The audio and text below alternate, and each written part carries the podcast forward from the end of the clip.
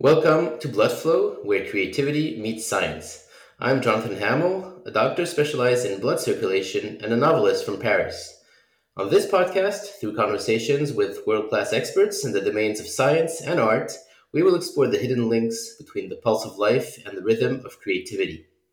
My guest today is Tom Donald. Tom is an Australian born composer and pianist as a composer, he has worked on multiple award winning movies, including Tangled Up in Blue and Leaving Baghdad, which won Best Independent Film at the Raindance Festival.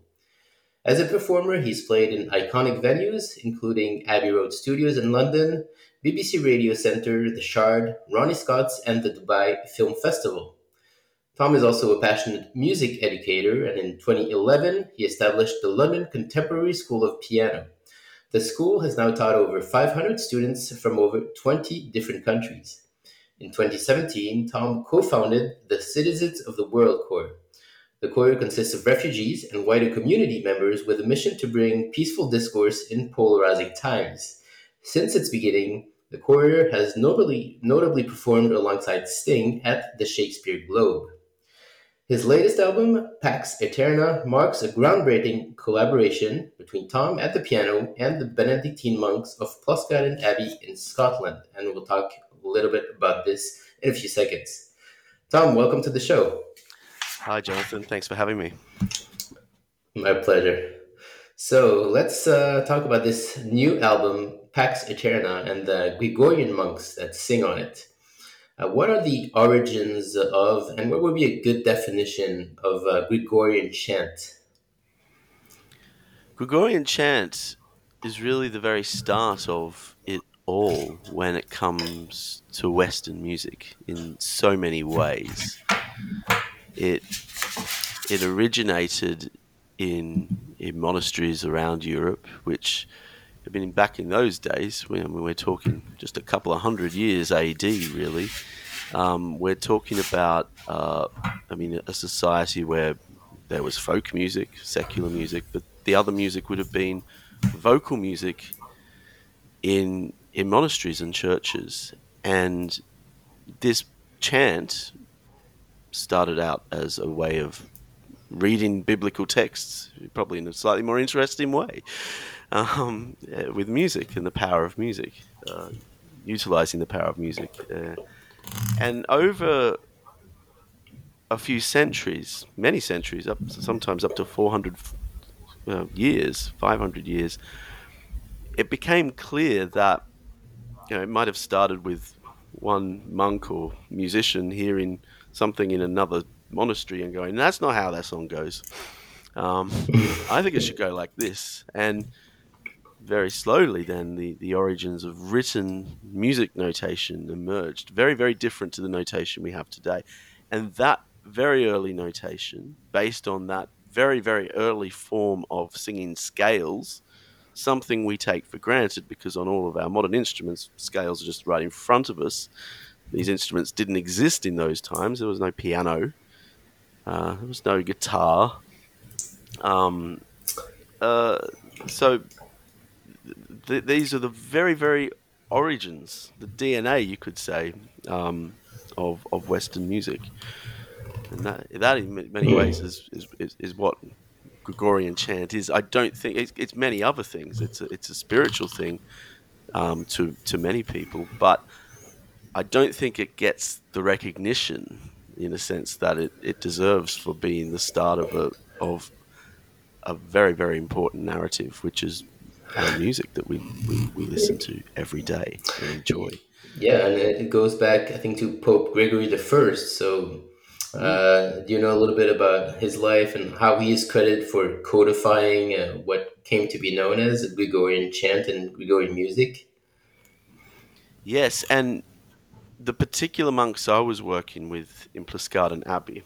So, Pluscarden Abbey is a 12th century monastery it's still used for its original purpose. It has survived a series of reformations and uh, history uh, within Scotland, much history, some of it quite violent. Uh, it survived all of that. But the monks at Pluscarden Abbey, uh, follow a practice known as the sixth century rule of Benedict. And it is a particular format of singing Gregorian chants that involves singing uh, seven times a day, around about five hours a day of singing, starting at 4:30 a.m. in the morning. Wow. This is a sixth century practice that these these monks are still practicing today in the 21st century, and it is the the mission. Also, the I wouldn't say mission might not be the right word. I I would say it's the their purpose uh, is to to to follow this um, practice in Latin, in original Latin, not in not singing in English, uh, and and I mean this was a history that was not even particularly well known to myself. I, like most musicians, conservatoire trained musicians, uh, I think we pretty much learned that music started with J.S. Bach in the Baroque period. Yeah, the 1722 Well Tempered Clavier book that Bach wrote, where the keyboard is in every major and minor key. But Mm. that had to come from something. And I mean, that's almost like actually that's the start of modern music. It's not really the start of old music or classical music. If you look, I think that's what going back in t- further in time has really confirms to me that 1722 Bach's Well Tempered Clavier is not the start of old classical music. It's the start of modern music. I mean, if I was to play you the first piece from that, play it just out in chords, you know. I mean, I could be listening to a, a, a piece of 20th century jazz. Uh, it's it's it's modern music. Uh, so, yeah, I mean, these practices dating back all this time is really the start, the very start of all of that. In the in, in terms And of uh, so is is this practice of uh, following the rule of uh, Saint Benedict um, uh, well uh, practiced today, or is it very limited to uh, the monks of Pluscarden Abbey and maybe some other abbeys? Yeah, it's extremely limited. Uh, when we first came up with the idea to do this project, me and uh, Beck Donaldson, who's an incredible producer and she just makes things happen. Um, uh, we we, I mean, at first we thought, well, really, for this to work, for me to play jazz piano on top of uh, alongside improvised piano on alongside Gregorian chant, we'd probably need just to find a choir that can do it, academics that have studied this music. But then it occurred to us very quickly that really what we were after was something as authentic as possible, and then the search began. And so, not only finding a, a community that practices to the to the rule of Benedict, the sixth century rule, is very difficult. It's actually just very difficult to find a monastery that's singing Gregorian chant in Latin with enough singers regularly enough for it to be recorded. Now, they're there uh, throughout Europe, um, not very many in the UK, um, let alone this six, seven times a day, according to the rule of Benedict. That is, yeah, the, the, I could probably count it with one hand. But um, these are not communities that are that are entrenched in modern life. So you're not. There might be more, but you're not going to necessarily. You can't just Google it. Let's just say that. okay. so I want to come back to the like the beginning. What what your uh, classical classically trained, uh, also jazz pianist, improviser.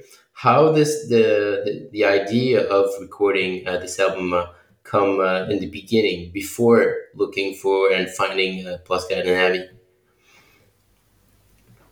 Yeah, well, I've I've had a very varied musical career. I I've always been interested in exploring where the piano can go into settings where the piano is not naturally always there.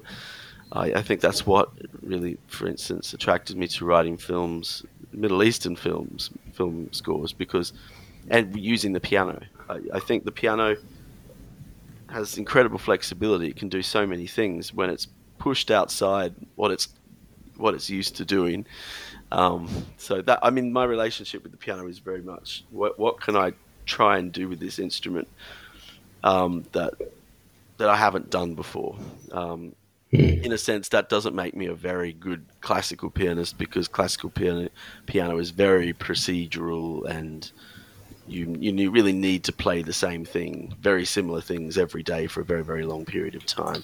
So in a sense, I'm more of a composer and an improviser, though I I had years of classical training. Um, I this particular project in my mind probably started in 2008 when I came across a vinyl of Gregorian chant and at a charity store in South London. And I just bought the the record and I took it home and put it on and I'd, I'd learnt a bit about Gregorian chant. I'd read a little bit about it, but my knowledge was extremely superficial and uh, and I, I, I heard the the beautiful music and I just it just drew me straight to the piano. I just felt like playing along with this record. So I thought, well, I'll, I'll click the record button. This is this is fun, and um, and I played to the first side of the record, and it was joyful. Um, but I had this real sensation when I was playing to this record. It felt like I was moving across centuries of music on the piano because the piano is the end result of all of this,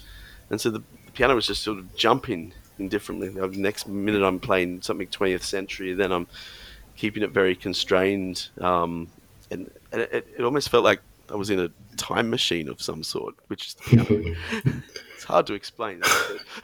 that was the feeling I got, and I, not thinking too much of it. Um, I posted the recordings on SoundCloud. They're well out of copyright. This old vinyl was, and I was shocked actually because within months I was getting emails from people all over the world asking me, um, from priests and pastors in the States, Africa, all over the world, saying, "What's this music? What is this? What are you doing?" Like that, that's Gregorian chant and that's jazz piano, and I'm hearing it at the same time. How did you do that? What, what's going on here? It was generally that sort of tone, and I'm almost couldn't answer it because I hadn't really put that much thought into it. And then um, later, when I met Beck Donaldson, she told me she was using the recording um, in in worship and church services in Cheltenham. Um, she's the musical director um, of Cheltenham Cathedral. Uh, sorry, of Cheltenham uh, Christ Church. Um, and uh, she, uh, yeah, we then spoke about it because I knew Beck has been behind so many great festivals, and uh, we spoke about well, how would this happen? And that was almost like a four or five year conversation. How would this work? We can't get a choir. So she was using it in in, uh, in church. Sorry, she, she, took your recording and you and playing yes. it in uh, in church. Yes, that's right. Oh, yeah.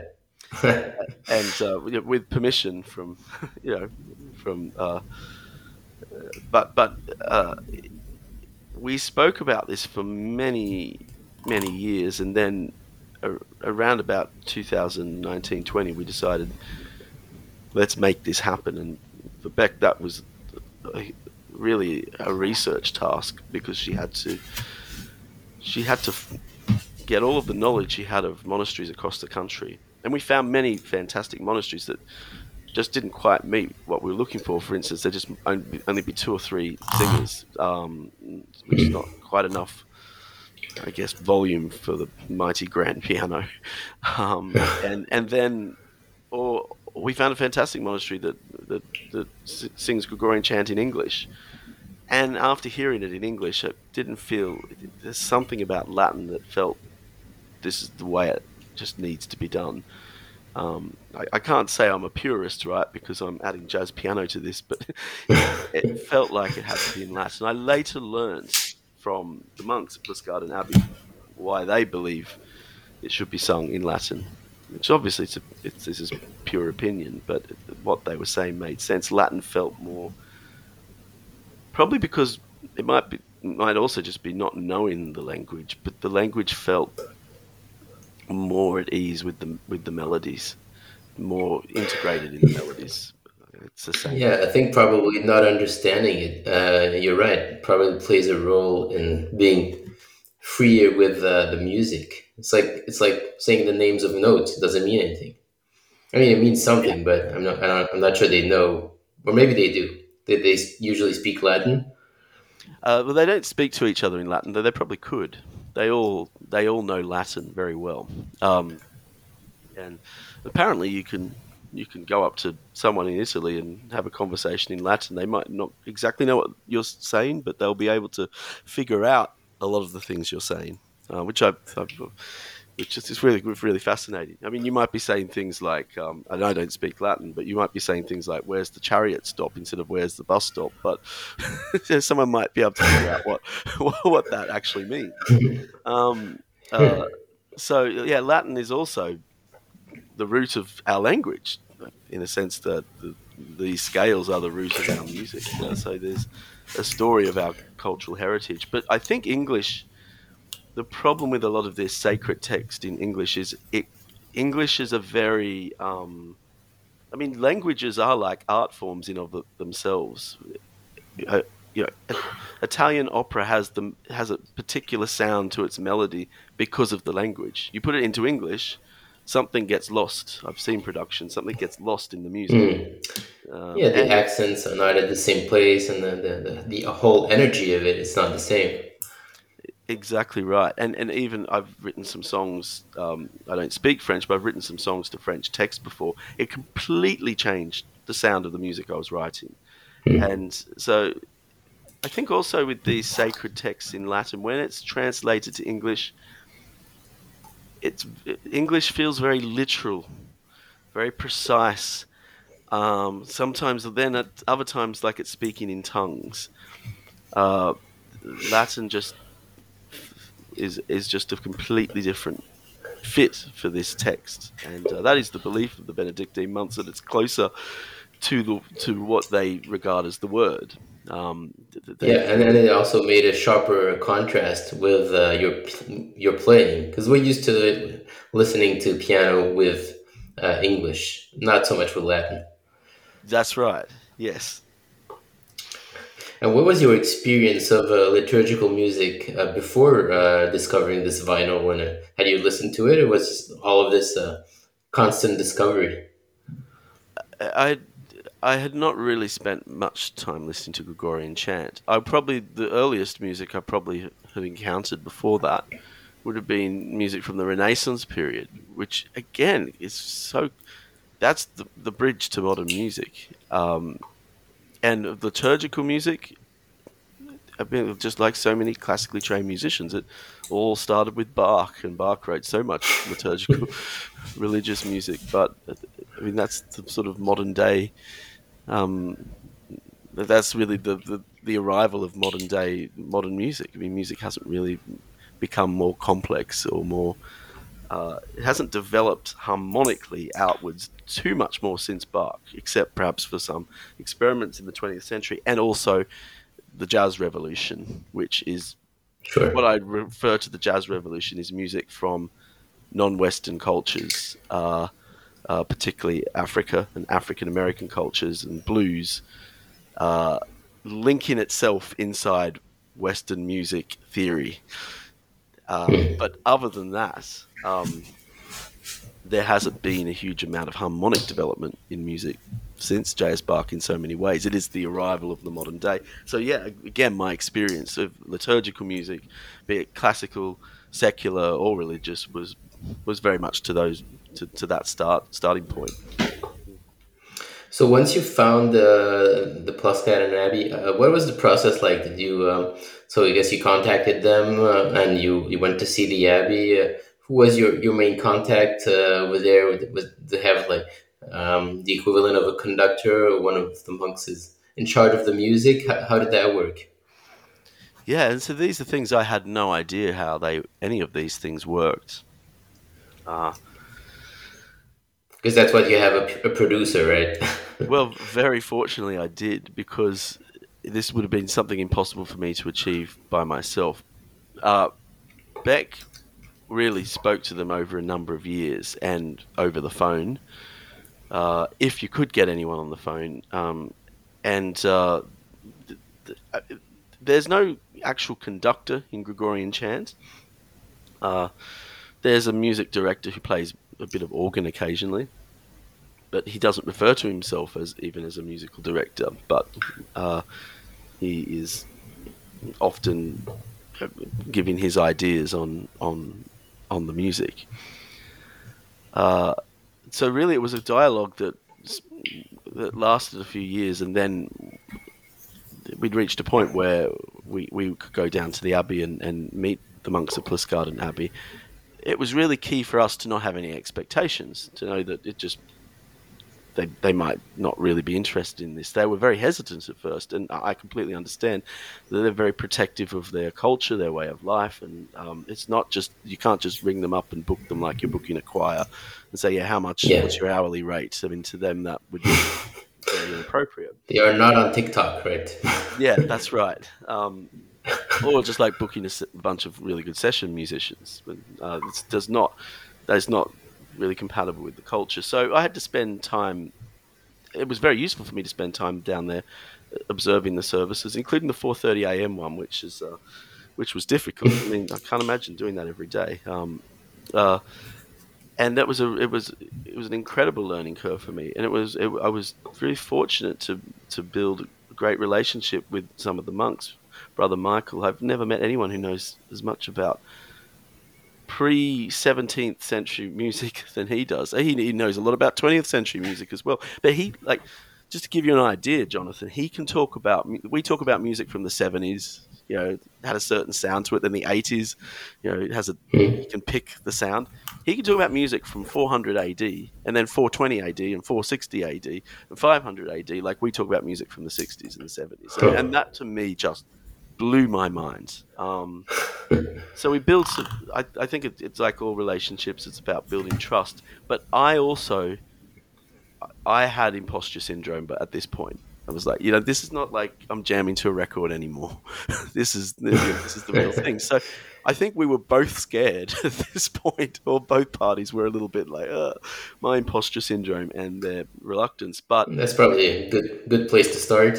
yeah, it is a good place to start. Um, but over time, after numerous visits, uh, we planned how it would actually work. You know, getting a piano down there. Could a piano be in the space? Does it interfere? No, there's room for the piano to be here. Okay, so if a sound engineer came down, what would that look like? How would the the scheduling was the hardest because if you're already singing five hours a day, hmm, not That's easy. Right. So we had to find pockets in their schedule during a time of the year that was less busy for them. Monks are very busy. They're living off the land. They're making their honey. They're, they're all the, the, the, woodwork they do and the, the, the stonework. Um, there's a lot of skill, um, even just maintaining the abbey. Uh, so it's a busy busy life as a monk. Um, I came to learn. Um, but we found. Yeah, what does the usual day look like if they, they get up and they have the first um, prayer at four thirty? Yes, uh, I guess because I guess you you followed them for a few days, so you can like can you walk us through a day?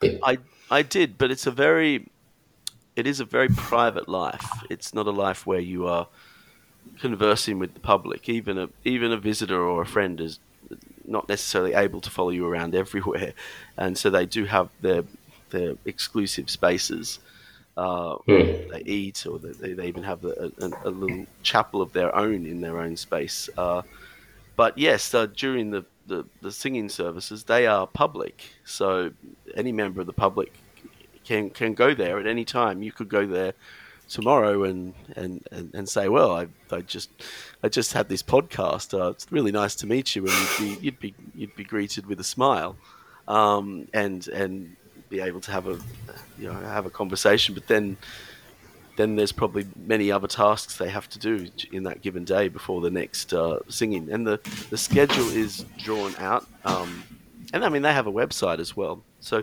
the, these these monks do have a, a technology uh, side to them, a modern side to them. Uh, they have live stream some of their offices. Anyone can visit the Pluscarden Abbey website. Uh, so they are they are outward thinking, very outward thinking in, in, in that sense, uh, but not outward thinking in the not not in the sense that you know you'd see a TikTok or Instagram account. They're not in the noise. Sure, yeah. Even a website these days. You know, how do you get people to visit a website? It's there for people that find out about it somehow. um, there's no marketing campaign behind it, so to speak. Sure. Um, Yeah. and so, uh, so yeah. And what was the sur- surrounding of, of the abbey when, once you got there? Um, how did the like? I guess it's a lot of nature around. Uh, uh, what was your first impression? Did you did you think, wow, this would be a great place to to record an album, uh, or just the acoustics of the place? Was that all things? Were that those all things you were thinking about? well, these are things that um, definitely the acoustics blew me away. Uh, as, a, musician, um, I am very interested in that, the sound of a space, and and and we very quickly realised we needed to have an incredible sound engineer to capture that. Hearing them for the first time, even just imagining what a piano would sound in that space, was we're going to need a, a, a um a sound engineer that's got the equivalent of a, a doctorate in acoustics. I mean, this is where the science comes in, right? They're going to have to know exactly where those microphones need to go and how many of them there will need to be and where exactly they'll need to be and what microphones they'll need to be and and and we were, we were very fortunate to, to get one of the finest sound engineers in Scotland. He had to still travel for three, four hours to get to the Abbey. So he stayed with us for two days during the recording. And I have to say, he he captured it with such precision and authenticity. I mean, when I listen to the to the record on on headphones, um, I really feel like I'm in the space, uh, which is really alone. I think sonically is a huge achievement, um, which I can't take an ounce of credit for. My job was to sit on the piano and simply just react and improvise to what I was hearing. Uh, so it was captured with such an intensity that I think that that's really important. As for the geography, I mean, uh, Scotland, I mean, anywhere in the nature of Scotland is always spectacular, and um, this does. Pluscarden Abbey does not disappoint in that um, field at all. We were so lucky to have a, a wonderful videographer uh, who, yeah, Josh Adams. Uh, he he was working on a project with Elton John actually at the time, and said, "No, Tom, I have to come down and take a couple of days off this project to just to shoot this because this is like this. That when does this opportunity ever happen?" Uh, and uh, and so the, the, the nature of the area it, it's about Pluscarden is around it's near the town of Elgin so Elgin would be about an hour's drive from Inverness so in a sense it's relatively accessible uh, uh, Yeah, but I'm sure it's it feels remote. yeah. It's fields. There's nothing nearby. Even Elgin's not really nearby. I mean it's a, it's a 20 minute drive to the nearest village and yeah or a three four hour walk. So um, yeah so there's and, and and even with their battered um, local accommodation uh, very limited options to, to stay around there unless you're perhaps staying in the nearby town but I wanted to be as close to the site as possible so it was um it's definitely an incredible sense of retreat and, and, and being away from the the noise of modern life. You realize what that actually is. It sounds like a cliche, but when you're there, you, you really appreciate silence, and then silence is is is uh, paired with beautiful, beautiful singing. Yeah, um, uh, how was the, the return back to uh, to London? Did you uh, did you, did you take a, a little while to uh, adapt back to the noise? It reminds me of a sense of my childhood because I came from a quite a rural part of Australia as a child. As I think, yeah, it just teaches you to slow down a bit. You just you know, just watch how much these monks get done in a day.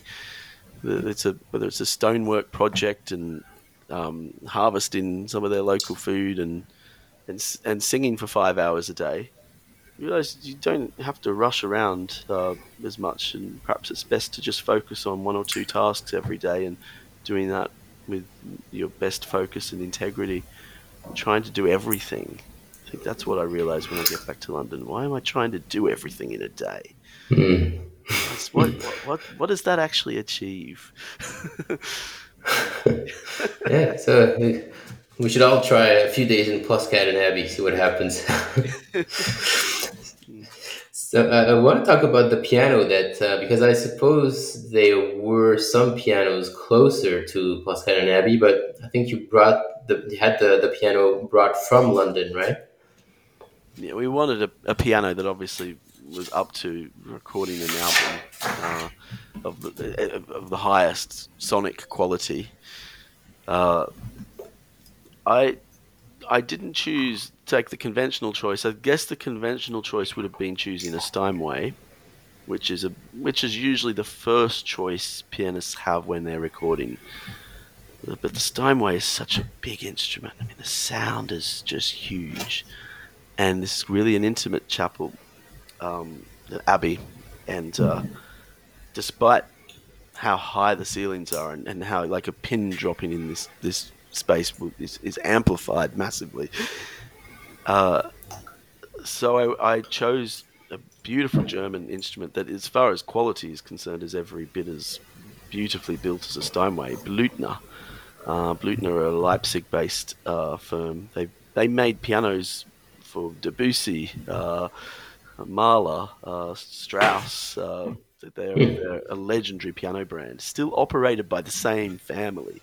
So this, wow. again, this topic of cultural authenticity um, is, uh, and I've been interested in Blüthner pianos for many years. I I own one myself. It has a much warmer sound than other grand pianos would. It doesn't have that. You ever play on a piano and you play the top notes? The top notes tend to have this ping to it, you know, mm. keyboard here.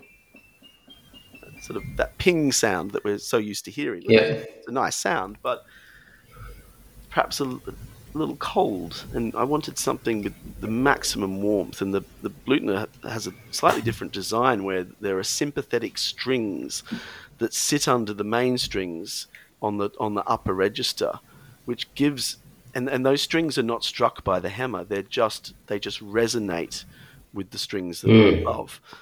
so in the upper register of the instrument, there is more warmth, and it's it's not a it's not a piano that you can just sort of bash out big sounding chords on. It, it, it, it it's it's a piano that really requires you to think very very musically in the way you shape your phrases. It doesn't respond to to pyrotechnics very well. Um, I wouldn't play a Blüthner in a rock gig in a stadium. Um, I see. Uh, it's it, it's very intimate. It's very detailed. It's very warm, and I thought it was just going to be perfect for this. Just mm. because the the last thing I wanted was the piano to somewhat interfere, or even worse, degrade the chanting.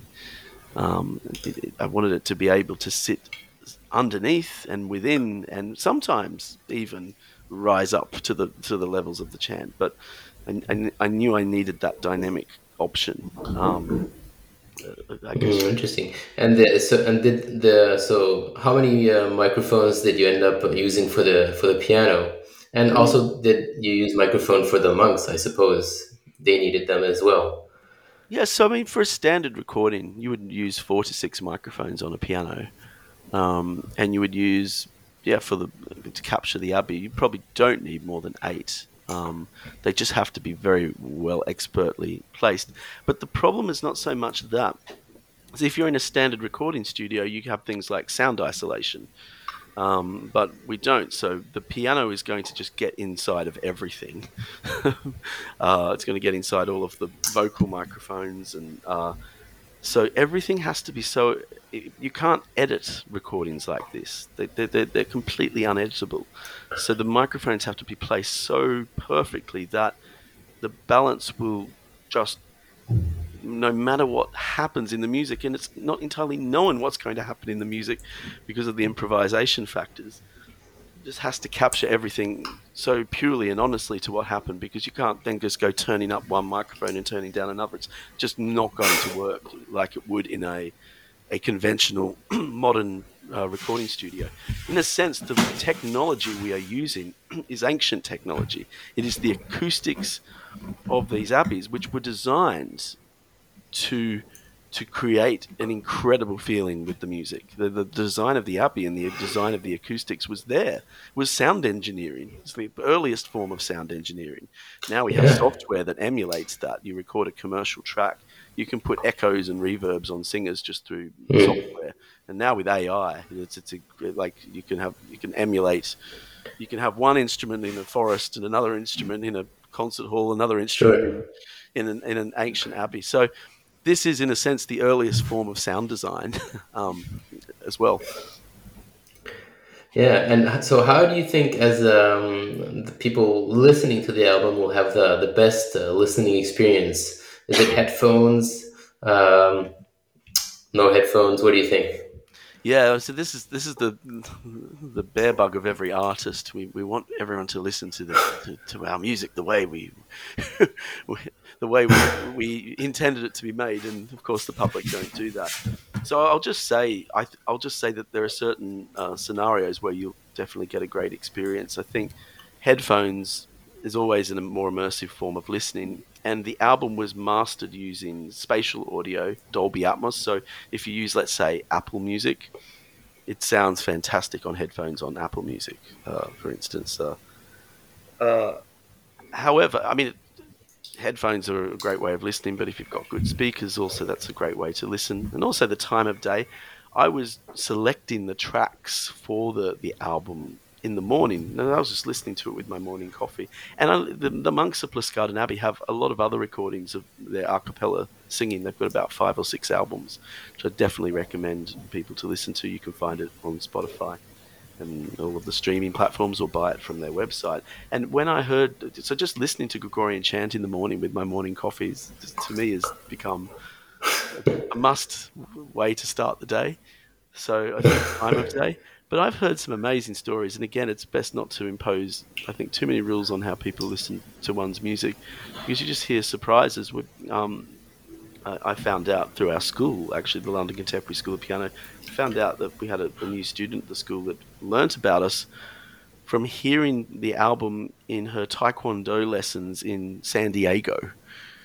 Um, and so I thought, well, that would work.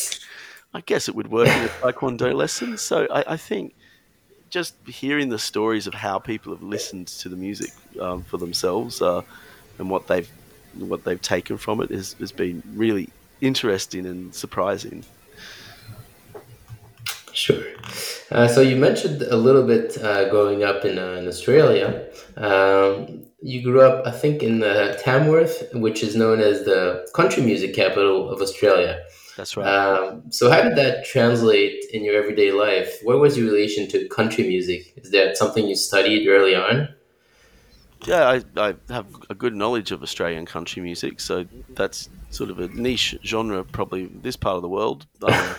But it, it's it's a genre of music I know quite well from my childhood. The the Tamworth Country Music Festival it's a, it's a it's a rural Australian town. Um, it's considered a city by Australian standards, but not by world standards. Um, the festival is a, is a, a couple of weeks uh, in January and late January. It's, it's actually it's it's just finishing now. Um, and so as so as a kid, there'd be a couple of weeks of lots of country music, and then life would go back to normal. like all the t- tourists, oh, okay. and actually, Tamworth is absolutely so busy in that time of the year. I mean, there are not enough. You can't get a, a, hotel anywhere. I mean, people are camping in the school grounds. The schools are hiring out their spaces to go camp. So, really?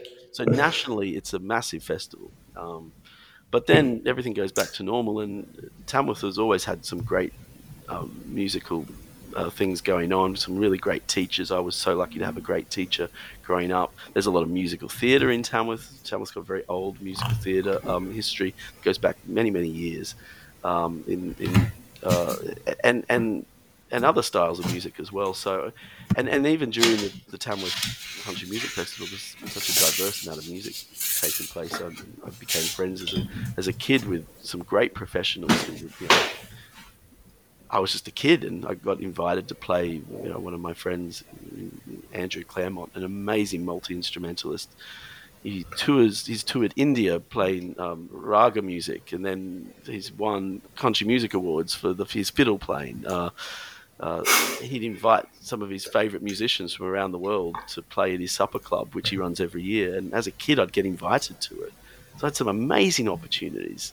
And, and, and all the pianists of the famous country artists, you know, Willie Nelson's pianist would show up, and, you know, uh, and uh, yeah, incredible. And and I had a gig at a local restaurant when I was um, a teenager. Uh, sort of was the local. It was a very, very prestigious restaurant uh, attached to a very good hotel. And during the festival, you'd have all of the record producers from Nashville, you know, dine at the restaurant. A very young LeAnn Rimes came in once, and you know, we sang a song together before she was a big, big, big name. I mean, so wow. How old were you at the time? Like 14. 16? I was 14. 14. Wow. I was very young for that gig. My piano teacher strongly recommended me to the boss, and it was the best learning curve to play to the public who were just having dinner and like respond to their feedback like that. Mean, I mean mm. that you, you, yeah, it's it was a fantastic education for my playing. Um, yeah, because so, they're not there for the music; they're there for the food. So you have to they're there for the their food attention for the ambience and the food, and it's, it's a high class restaurant. But you know, they might want to request something because they're having a special evening, and you better know that mm. tune. It's their special evening. If you don't, you better have an alternative. But if they don't just want another table there just doesn't really want that much music, you might have to do it really softly. so this was for a 14 year old studying music. I mean, definitely, wow. definitely a great learning curve for me. I look back at that. So, so at I, that time, you were playing classical and already tunes and uh, going to uh, other sorts of music, not just classical? Yeah, well, I think playing in a piano bar teaches you to play jazz very well, in a sense that I got right. the real book, the jazz book, and was like, okay, how do I, yes, how do I work through these great standard pieces? And a lot of the jazz standard repertoire are show tunes that you improvise on, and so that was great. As a kid, I loved pop music. I mean, I loved Elton John and Billy Joel as a child. I, I was obsessed by them. I just was like, oh, God, just the chords. They to me were. So I, I, was studying my classical music, but I, I had such wide musical interests. So playing in a in a public space like a like a restaurant was was would taught me how to bring all these different styles together for different occasions and different audience members. Uh, so that was really really helpful. And did you did your teacher help you uh, uh, explore jazz? Because usually teachers are more specialized in classical or others are specialized in jazz and pop music. Did you find someone who kind of knew all these different styles or did you have to learn by yourself? Yeah, well, I was so lucky to have such a great teacher and my teacher, her name was Jennifer Heaton. She was a she was a New Zealand opera singer.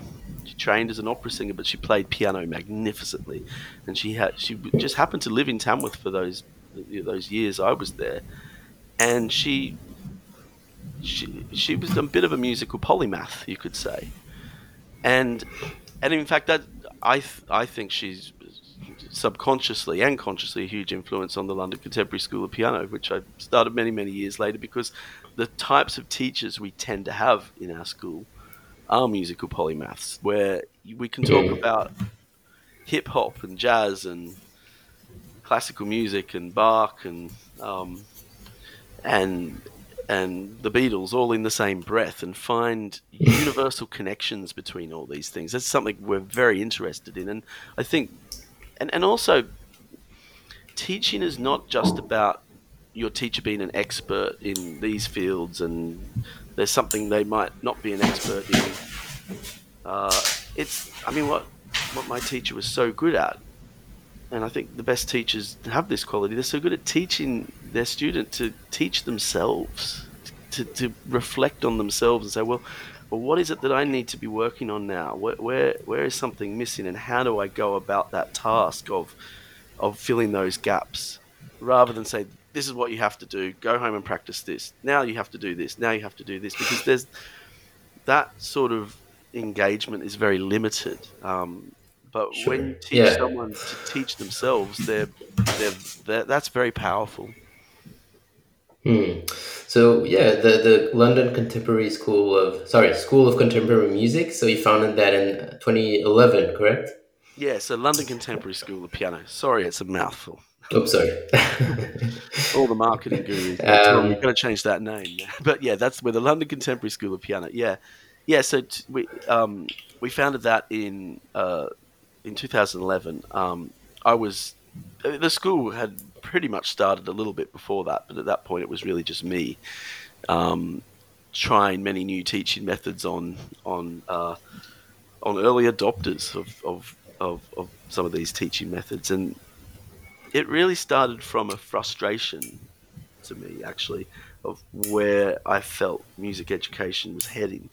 I was working in a few schools and teaching kids and taking them through the the piano exam system in the UK, which is very you do your grade one, you learn three pieces for that. Then next year you learn another three pieces for your grade two, and then next year you learn another three pieces for, and then by the time you grade four you give up because it's so boring. And why wouldn't it be boring? I mean, how, how could that possibly be interesting?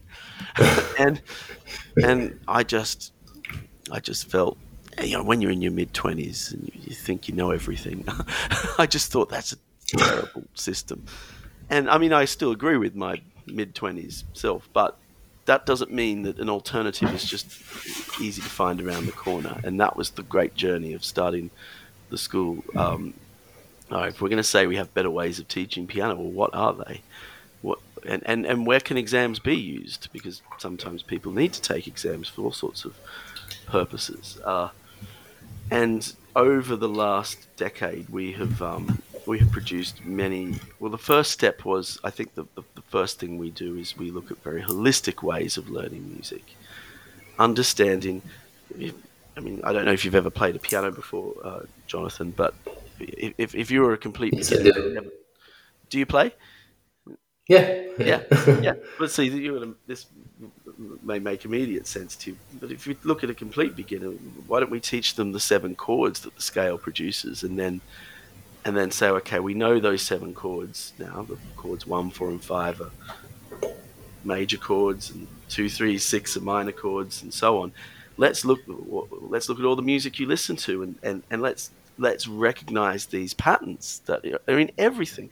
I could be talking about a 12 bar blues or a, a, Mozart piece, and they're both heavily reliant on chords one, four, and five.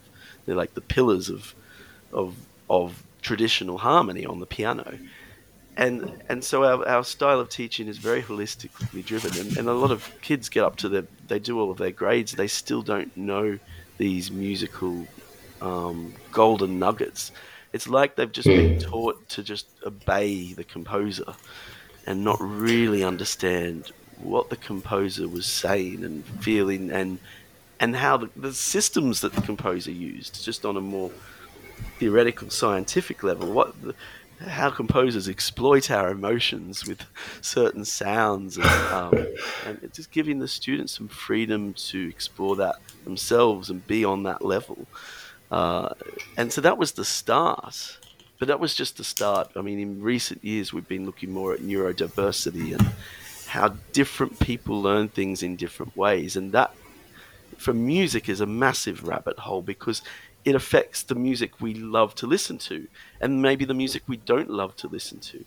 I can put on a piece of music that deeply moves me, and the next person could just feel nothing at all. And so, how that affects our, our music education is incredible. So, we do a lot of profiling with our students now to find out how we think we could best teach them in a way where there'll be less barriers for them to succeed and they can just freely. So you mean also not imposing them a certain piece if they don't respond to it is also part of it?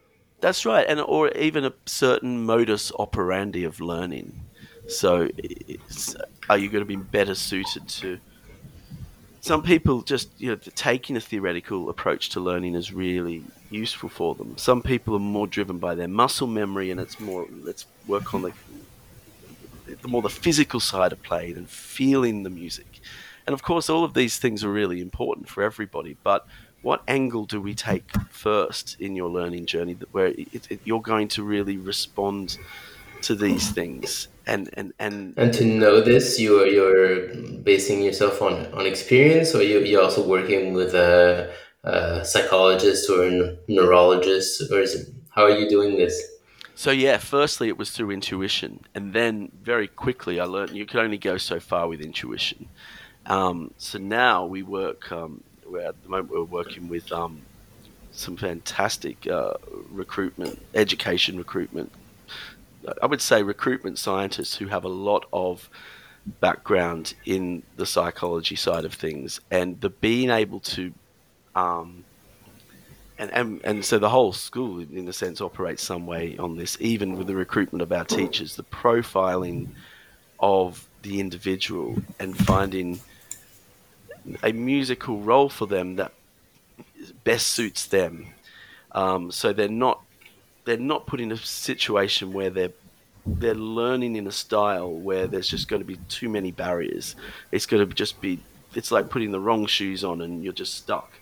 Um, so now we are starting to take that more scientific approach to profiling, um, measurement, asking the right questions to people, giving really good. I mean, one test we use, we, are I mean, and there's so many out there now. Um, but one we use is the Kolbe Index, which is an American one, and that that's a really good way of finding out how people problem solve their way through things. It's not a musical test at all. Um, it's not a test. It's just a questionnaire, really. But then you find out, okay, you're this is how you tend to problem solve things, um, and it has different. Um, it has different metrics that you can look at these things at. Combining that with musicianship and uh, because some people just want to play to relax and enjoy themselves. So you don't want to get too serious about, or dogmatic actually is the word about something. Yeah. What is the, the distribution of, of students? Do you have a lot that want to be professional musicians and others that just want to get better but have another regular job?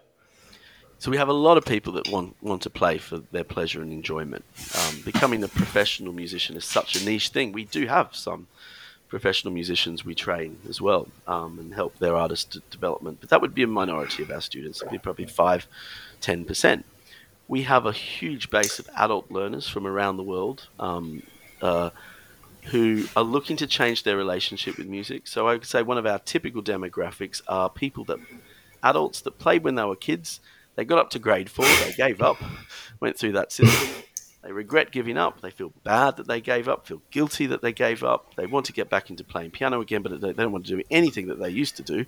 They, they, want, they want to have some autonomy over what they're playing. And, and then within that demographic, we have a lot of, I would call psychographics. I mean, meaning people of different ways of thinking about music where we are, are able to solve their problems. So, one, for example, we have a lot of adult students I would say in their 50s and 60s who are extremely scientific and analytical, almost too analytical because they want to play music like blues, which blues was invented in whiskey fueled bars, right? You know, very, it's very unacademic. Its roots is very unacademic. Um, but they, they want a structured step by step approach to playing the blues, but they have not been able to find anyone because they've just found jazz musicians to say, Yeah, you feel the vibe, man. And that just really just doesn't help them at all. And we we are able to meet them in the middle in the sense that we can we have found ways of teaching something like the blues in a very systematic, step by step way we start with this task we move on to that task and then by the time you're making some improvements learning that way then it gets to a point where you've got to not see it as a as just taking single steps but now it's branches of a tree and you have lots of options and your road divides and today i might go that way through improvisation or that way and helping and then then just helping the, the student who has that very um and theory is an interesting thing for a lot of adult learners. They, they're of that profile. They want to learn more things. They want to know how everything works. Um, they're probably some of your listeners on your podcast. They want to understand. So I'll play a nice chord. Tom, how does that chord work? I need to know everything about how that chord works. And, and, and often the problem with that in music is there's no time when you're actually playing and improvising and creating to understand how everything works. It actually is going to slow you down approaching it like that. Yeah. So we sort of have to divide our time into the understanding of everything versus the doing. A great football player about to kick a goal at a really critical point in a match can't be thinking about the, the aerodynamics of where their feet are and where they're standing. They'll never kick the goal. So um, yeah, exactly. So that, that, that's just an example of one of our demographics of students that we've had a lot of success with, and it's, it's such a pleasure to see it and to unravel it yourself and remember when you were taking the journey, how you learnt and um, and you start to see the music in different ways as well, which is really fascinating. Yeah, no, I'll put in the links for for the school, and it seems really fascinating. I'm sure people will find a lot there. Um, so, well, can you tell us a little bit? I would Sorry? just I'll just say one thing. The easiest way to find out anything about us is go to the London Contemporary School of Piano YouTube channel because we've got a whole load of classes that are very systematic on there, which people can just enjoy um, at their own time and leisure. All right, cool. I'll put in the link. Uh, so, um, what can you tell us about uh, any upcoming projects? Um, are you are you taking the monks uh, on a world tour? What's the? yeah, but uh, yeah, touring is out of the question. Um, though if a very special opportunity came up, I'm sure we'd be able to have a, a conversation about that. But I, at the moment, um, I'm I am considering what what a tour would look like going through monasteries around the world that, that, that practice chant. I'm also interested in perhaps exploring chant from other cultures, uh, non-Western musical cultures, and seeing how I could respond to that. But at the moment, this year really is uh, it's about letting more people know about this this music and, and hear more about it. Um, uh, perhaps my next album might be more conventional. It might be a solo piano album or a trio album. Um, I'm not entirely sure at this point, but I'm sure the artistic muse will tell me a bit later this year. All right, keep listening. Well, thank you so much, Tom, for taking the time to be here. It's been uh, super interesting. Uh, once again, your new album is called Pax Aeterna, and it's available uh, since December in physical disc and on all digital platforms with headphones, without headphones, whatever you like. So thank you everyone for tuning in. This was Blood Flow. Thank you.